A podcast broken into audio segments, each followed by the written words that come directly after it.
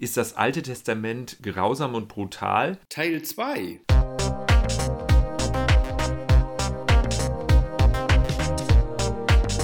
Am Anfang noch ein Hinweis zu dieser Folge. Sie ist etwas länger als üblich, sie geht fast eine halbe Stunde, daher also hab etwas Ausdauer und folge dem Gedankengang. Und der zweite Punkt ist, sie ist etwas anspruchsvoller als üblicherweise, also eher so für die etwas älteren. Überleg dir einen Kommentar, den du auch mitteilen könntest, woran du denkst, wenn du an das Alte Testament denkst. Dazu werde ich drei Texte aus dem Alten Testament zeigen und vorlesen. Der erste Abschnitt ist aus 1. Mose 12, ein ganz bekannter kurzer Abschnitt, Vers 1 bis 3. Das Buch heißt auch Genesis und es geht los.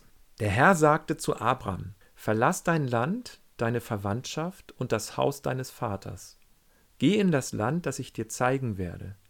Ich will dich zum Stammvater eines großen Volkes machen. Ich will dich segnen und deinen Namen groß machen, so dass du ein Segen sein wirst. Ich werde die segnen, die dich segnen. Wer dir aber Böses wünscht, den werde ich verfluchen. Alle Völker der Erde sollen durch dich gesegnet werden. 3. Mose 19, auch Levitikus genannt, Levitikus 19. Der Herr aber sprach mit Mose und forderte ihn auf, mit den Israeliten zu reden und ihnen auszurichten. Ihr sollt heilig sein, denn ich bin heilig. Ich bin der Herr, euer Gott. Wenn es Zeit zum Ernten ist, sollst du auf deinem Feld Reste übrig lassen. Lass stehen, was am Rand des Feldes wächst. Sammle nicht ein, was von der Ernte am Boden liegt. Auch in deinem Weinberg sollst du Reste übrig lassen. Lass die Trauben hängen, die später nachwachsen. Sammle die heruntergefallenen Trauben nicht auf, sondern überlass sie den Armen und Fremden. Ich bin der Herr, euer Gott. Du sollst deinen Nächsten nicht unterdrücken und ihn nicht ausbeuten. Den Lohn des Tagelöhners sollst du gleich ausbezahlen. Du sollst ihn nicht bis zum nächsten Morgen behalten. Du sollst Tauben nicht mit Worten schaden. Du sollst Blinden kein Hindernis in den Weg legen. Und du sollst Ehrfurcht haben vor deinem Gott. Ich bin der Herr. Bei Gericht sollte es nicht ungerecht zugehen. Du sollst den Bedürftigen nicht bevorzugen, aber auch den Mächtigen nicht begünstigen. Stattdessen soll es gerecht zugehen, wenn du für deinen Nächsten Recht sprichst. Du sollst es nicht darauf anlegen, andere vor deinem Volk zu verleumden. Geh auch nicht hin, um das Leben deines Nächsten zu fordern. Ich bin der Herr. In deinem Herzen soll es keinen Platz für Hass geben. Hasse deinen Bruder und deine Schwester nicht. Stattdessen sollst du mit deinem Nächsten reden und ihn auf sein Verhalten ansprechen. So wirst du dich seinetwegen nicht mit Sünde belasten. Du sollst dich nicht rächen und deinen Brüdern und Schwestern nichts nachtragen. Stattdessen sollst du deine Mitmenschen lieben, wie dich selbst. Ich bin der Herr. Der dritte und letzte Text aus Hosea 11, ein Prophetenbuch. Als Israel jung war, gewann ich es lieb. Aus Ägypten rief ich sie wie ein Vater seinen Sohn. Doch kaum hatte ich sie gerufen, liefen sie von mir davon. Sie brachten Schlachtopfer dar für die Baal-Götter und Räucheropfer für die Götterbilder. Dabei war ich es, der Ephraim das Laufen beibrachte. Ich habe das Volk an die Hand genommen, doch sie wollten von meiner Fürsorge nichts wissen. Ich war zu ihnen wie jemand, der sein Tier schonend am Strick zieht und es leitet. Ich führte sie liebevoll an einem Seil. Ich war zu ihnen wie eine Mutter, die ihren Säugling an die Wangen hebt. Ich beugte mich zu ihm, um ihn zu füttern. Doch jetzt müssen sie zurück ins Land Ägypten, und Assyrien wird über sie als König herrschen, denn sie haben sich geweigert, zu mir zurückzukehren. Darum wird das Schwert in ihren Städten wüten und ihre Orakelpriester vernichten und vertilgen, denn sie haben den König schlecht beraten. Trotzdem will mein Volk nicht zu mir zurückkehren. Sie rufen noch immer zu Baal. Der aber kann sie nicht wieder aufrichten. Wie könnte ich dich aufgeben, Ephraim? Wie könnte ich dich ausliefern, Israel? Sollte ich dich aufgeben wie die Stadt Atma oder so behandeln wie die Stadt Zeboim? Ich bin hin und her gerissen. Mein ganzes Mitleid brennt in meinem Herzen. Ich lasse meinen glühenden Zorn nicht zur Tat werden. Ich werde Ephraim nicht noch einmal verderben, denn ich bin Gott und kein Mensch. Ich bin der Heilige in deiner Mitte. Ich lasse mich nicht vom Zorn hinreißen. Lass uns jetzt einen Moment Zeit nehmen, um innezuhalten und einmal drüber nachzudenken, welches Wort oder welche Wörter kommen dir in den Sinn, wenn du das hörst. Was hat dich angetriggert durch diese Bibelabschnitte oder vielleicht durch etwas anderes, das die Frage ausgelöst hat? Bevor wir näher auf die Abschnitte eingehen und auch auf einen Weg, wie wir das Alte Testament positiv lesen können, ein kleiner geschichtlicher Schlenker. Wie ist es überhaupt passiert, dass das Alte Testament in der christlichen Kirche als Problem wahrgenommen wurde? Denn wie wir ja gehört haben, waren ja die ersten Christinnen und Christen alle völlig verwurzelt im Alten Testament. Es war ja ihre Bibel. Und sie haben daraus gelebt. Es war die Quelle, die einzige Quelle für ihren Glauben sowohl von Jesus als auch von Paulus als auch von den frühen Christinnen und Christen.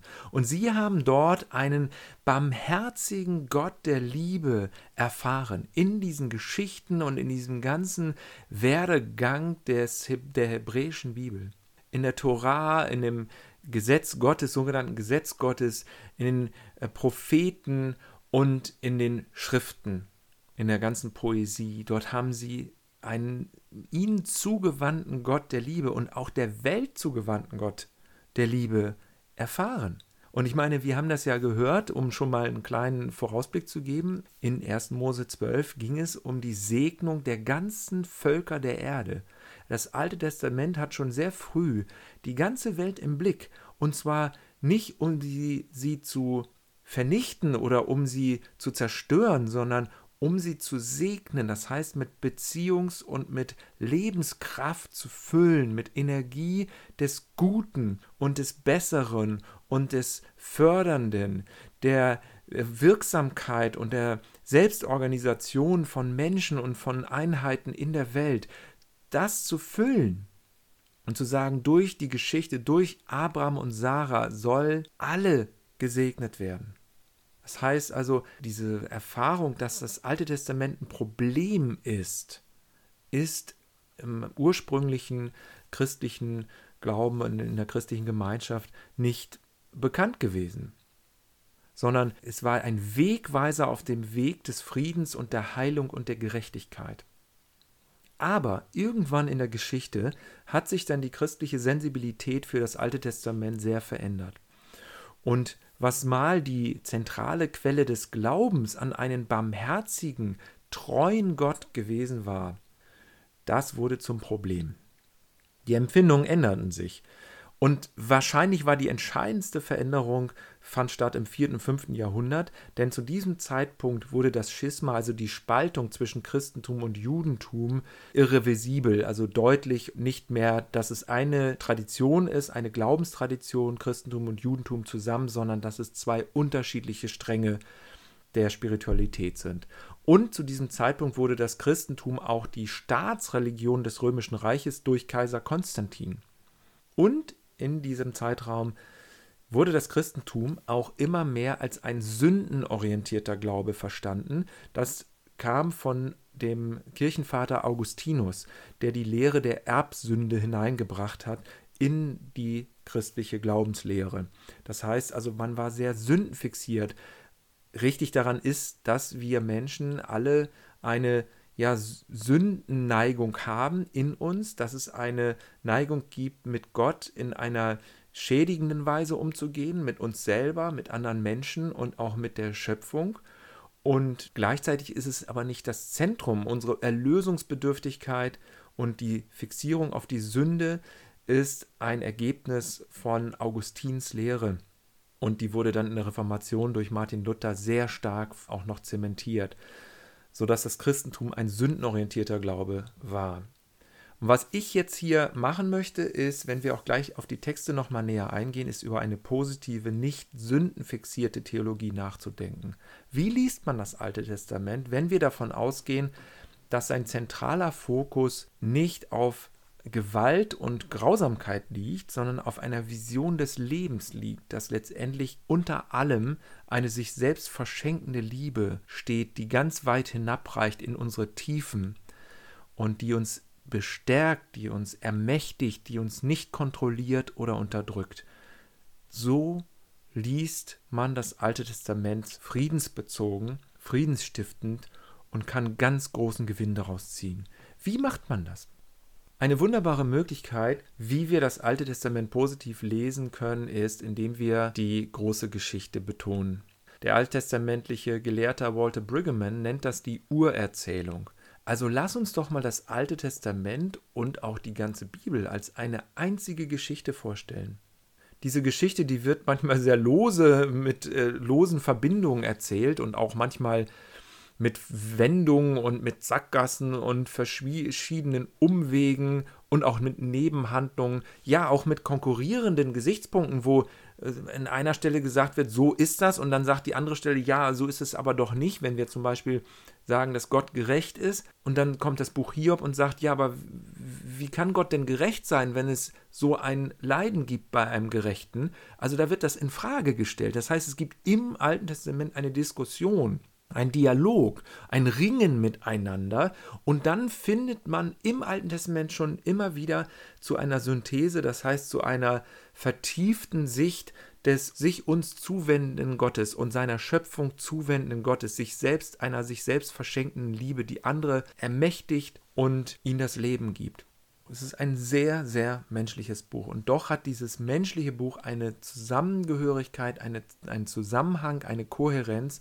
Und daraus können wir etwas lernen, wie Gott ist und wie er uns beteiligt an seinem Projekt der Erneuerung der Erde, des Vertiefung und des, der Verbreitung seines Shaloms.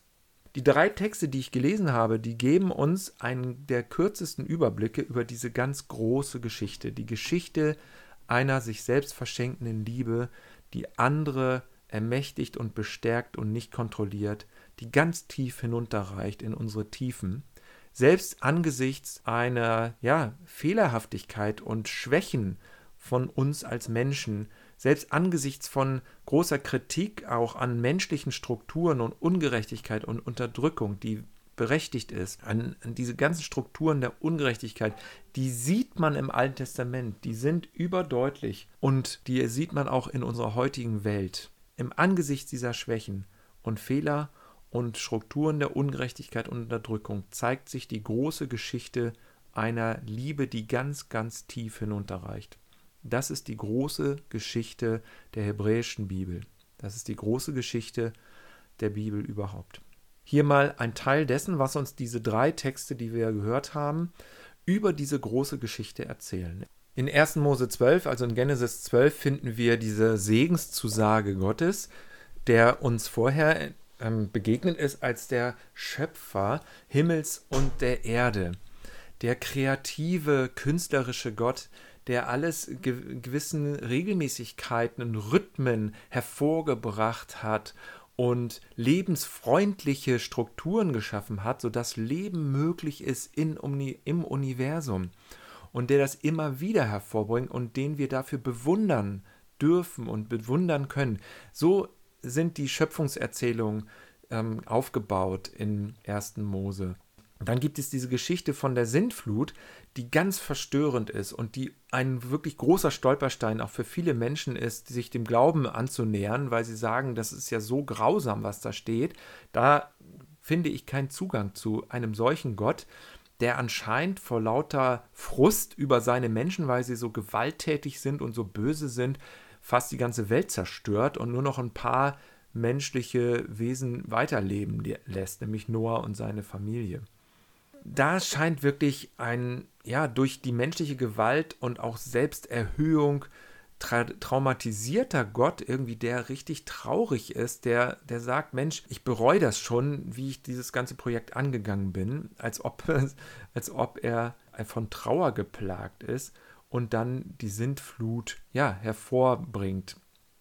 Es ist wie eine dunkle Nacht der Seele, ganz seltsam, wie das geschildert ist. Und man sieht schon, dass Gott so nicht ist und dass Gott äh, so nicht verstanden werden möchte und dass Gott auch nicht so geglaubt und ihm vertraut werden möchte, dass äh, er in Wirklichkeit eine ganz andere Strategie verfolgt. Man sieht ja, wie die Geschichte weitergeht, schon im Alten Testament. Wenn wir das durch die Jesusbrille lesen, dann können wir überhaupt nichts Dunkles in Gott sehen, weil Gott Licht ist, weil Gott eine sich selbst verschenkende Liebe ist. Aber auch in der Geschichte selber, in der hebräischen Bibel, sehen wir das schon, dass Gott geduldig ist, dass er eine neue, eine andere Strategie verfolgt und darauf zielt ja alles ab, dass dieses, diese Sintflut, dass das überhaupt nicht aus Gottes Wesen heraus stammt. Denn er sagt, ich heile eure Zerbrochenheit, ich fördere eure Kreativität, ich möchte das Leben, ich möchte nicht die Vernichtung, ich möchte nicht den Tod, ich werde keine Vernichtung wie diese Sintflut schicken. Es ist ein Friedensbund, den Gott mit seiner Schöpfung, seinen Menschen und auch seiner nichtmenschlichen Schöpfung, den Tieren schließt. Und das Zeichen dieses Friedensbundes, dieses Shalom-Bundes, der für alle gilt übrigens, auch für Menschen, die gar nicht glauben. Es ist ein Friedensbund Gottes, dessen Zeichen der Regenbogen am Himmel ist.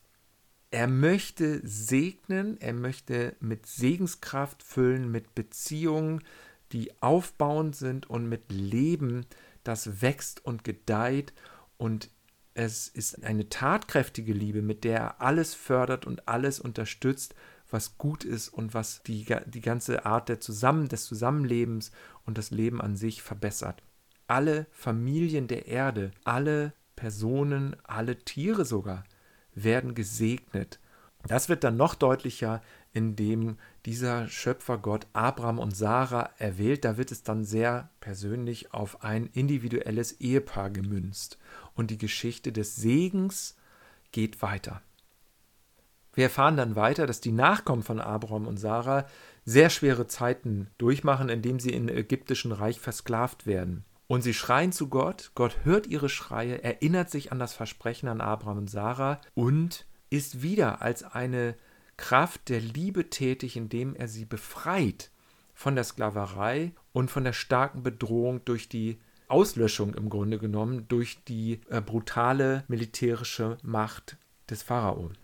Es ging da um das Bedrohte und um, das, um die Opfer von Gewalt, denen Gott beisteht. Im Rahmen dieser Befreiung gibt Gott der Gemeinschaft dann eine Anleitung für ein Leben ohne Gewaltherrschaft. Und was brachte die Torah was hervor? Mit einem Wort beschrieben brachte sie Heiligkeit hervor. Das ist das, was wir in 3. Mose 19 dann finden, in dem zweiten Text, den ich gelesen habe. Was wir unter Heiligkeit verstehen, hängt davon ab, ob wir jetzt in so einer positiven Theologie denken oder in einer sündenorientierten Theologie. Die sündenfixierte Theologie denkt an Heiligkeit, ähm, wenn, wenn man an Heiligkeit denkt, in Bezug auf Reinheit in einem ja, bedrohlichen, beängstigenden Sinn, dass Gott ein Bestrafer ist und alles, was nicht heilig ist, bestraft. Darum fordert Gott die Menschen auf, so heilig zu sein wie er, weil er sonst bestrafen muss. Das ist eine Quelle von Angst und eine sehr sündenfixierte Sicht.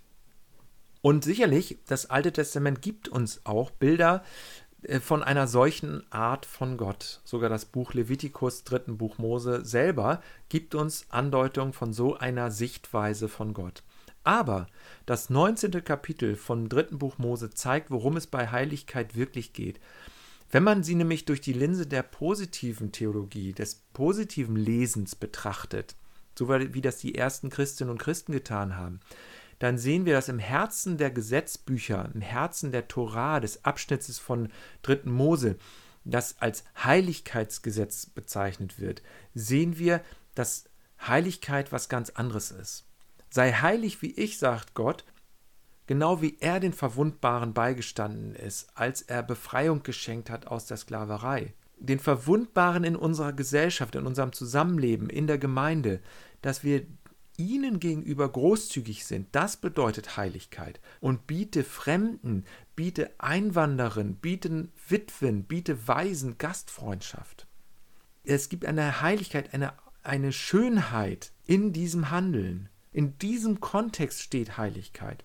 Wenn du deinen Nächsten wie dich selbst liebst. Ja, manche Leute denken, Nächstenliebe hat erst Jesus eingeführt. Nein, das ist ein Rückbezug zum Beispiel zum 19. Kapitel des dritten Buchs Mose.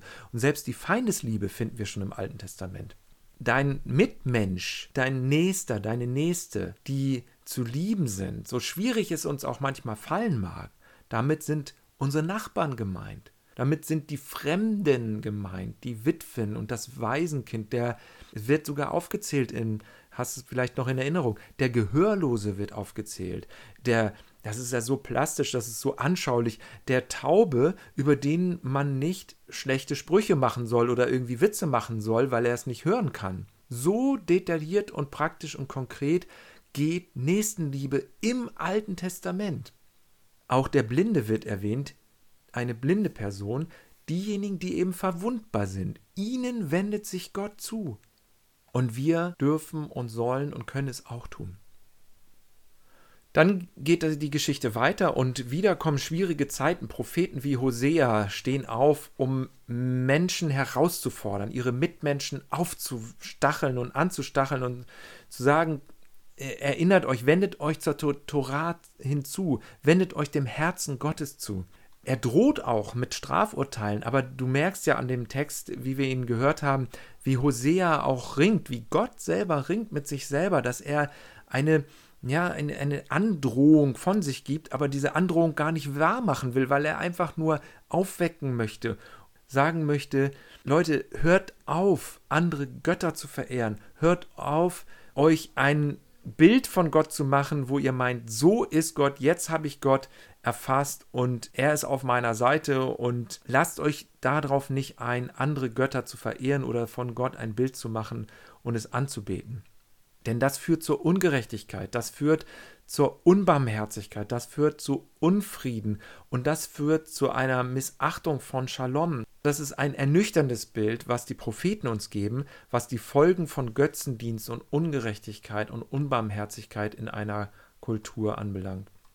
Aber am Ende behaupten die Propheten, und das haben wir bei Hosea eindrücklich gehört, dass das Versprechen von Gott in Kraft bleibt. Gott bleibt ein Gott der Barmherzigkeit und des Shalom. Schließlich kommt Gott selber dahin. Es ist ja wie eine Diskussion in Gott und sagt, ich bin ein heiliger Gott und weil ich ein heiliger Gott bin, werde ich in Barmherzigkeit kommen. Ich werde mich den Menschen zuwenden, weil ich eine Liebe bin, die tief reicht die sich selbst verschenkt und andere ermächtigt und andere fördert und ermutigt und nicht kontrolliert und nicht schädigt, die keine Gewalt ausübt.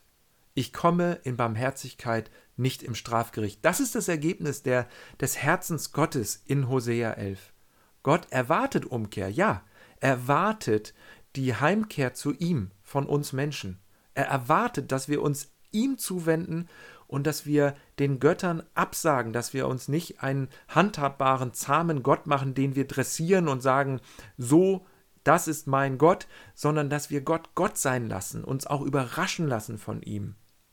Und Gott wird uns mit Kreativität und Segen beschenken und uns stärken, uns bestärken und uns nicht schädigen und schon gar nicht vernichten. Lass uns noch mal einen kleinen Blick auf eine Geschichte werfen, nämlich die Geschichte von Jona.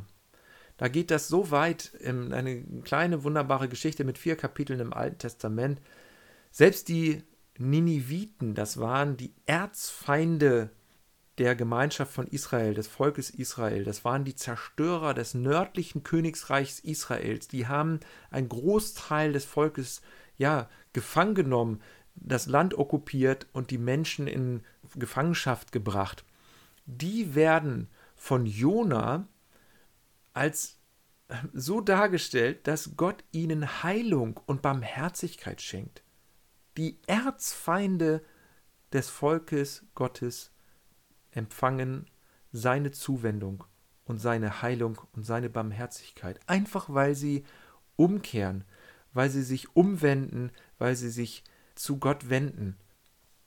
Die große Geschichte erzählt also von der Schöpfung, von einer Liebe, die tief reicht, die sich selbst verschenkt. Sie erzählt von einem Fall, von einem Riss, von einem Bruch, der in der Schöpfung ist. Aufgrund von menschlichen Verhaltensweisen wie Rebellion und wie Misstrauen und wie einer Ignorierung von guten Weisungen. Sie erzählt von dem Regenbogen, von der Berufung zum Segen von Abraham und Sarah und von der Berufung zu segnen die ganze Welt. Sie erzählt von Versklavung, von Befreiung, von der Gabe des verheißenen Landes und von Untreue und von Exil, von Gegenwärtigkeit und von Verlassenheit und letztendlich von einer ewigen Gegenwart. Gott ist hier, seine Gegenwart ist hier, sein Geist ist bei uns. Das heißt die große Geschichte im ersten Teil der Bibel. Das ist eine positive Geschichte. Und diese positive Geschichte gipfelt für Christen und Christinnen im Leben und im Tod und in der Auferstehung von Jesus. Und was war der Kern der Botschaft von Jesus? Liebe den Herrn, deinen Gott, von ganzem Herzen und liebe deinen Mitmenschen wie dich selbst. Auf diese Weise verkörpern wir das Gesetz, die Torah und die Propheten des Alten Testaments und wir verkörpern die Botschaft der hebräischen Bibel. Ich möchte mal enden mit einer kleinen Geschichte von einem Rabbiner. Der alte Rabbiner Daniel hatte, ja, so lag so in seinen letzten Zügen, seine Kraft versagte und er lag auf dem Sterbebett. Er konnte kaum noch sehen und er konnte schon seit vielen Tagen nicht mehr aufstehen. Familienmitglieder versammelten sich um ihn und wollten sich verabschieden.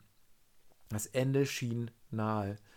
Daniel nippte an einem kleinen Glas Wasser und begann zu sprechen. Er bedankte sich bei seinen Lieben und sprach über sein langes, schwieriges, aber lohnenswertes Leben. Es war ein Leben gewesen, das sich um die Torah, um die hebräische Schrift drehte, die hebräische Bibel. Es war ein Leben, das sich um Zeiten der Anbetung äh, drehte, um den großen Tanz während des Gottesdienstes, im jüdischen Gottesdienst. Es ging um die Tora-Schriftrolle, die gefeiert wurde und man tanzte dazu. Während Daniel sich so bedankte und darüber sprach, über sein Leben, wurde seine Stimme stärker. Er erinnerte sich an die Liebe zur Torah, zu den Geschichten von Trauer, von Befreiung, von Führung, von Gegenwart Gottes. Er kam in seine Geschichte so hinein und lebte auf einmal wieder auf, stand plötzlich auf den Beinen. Er erlebte den Tanz, die Feier, die Freude noch einmal. Während Daniel tanzte, erfüllte ihn eine lebensspendende Kraft, die lebensspendende Kraft der Torah, der großen Geschichte Gottes. Und sie erfüllte den ganzen Raum. Die Feier ging weiter und sie geht weiter.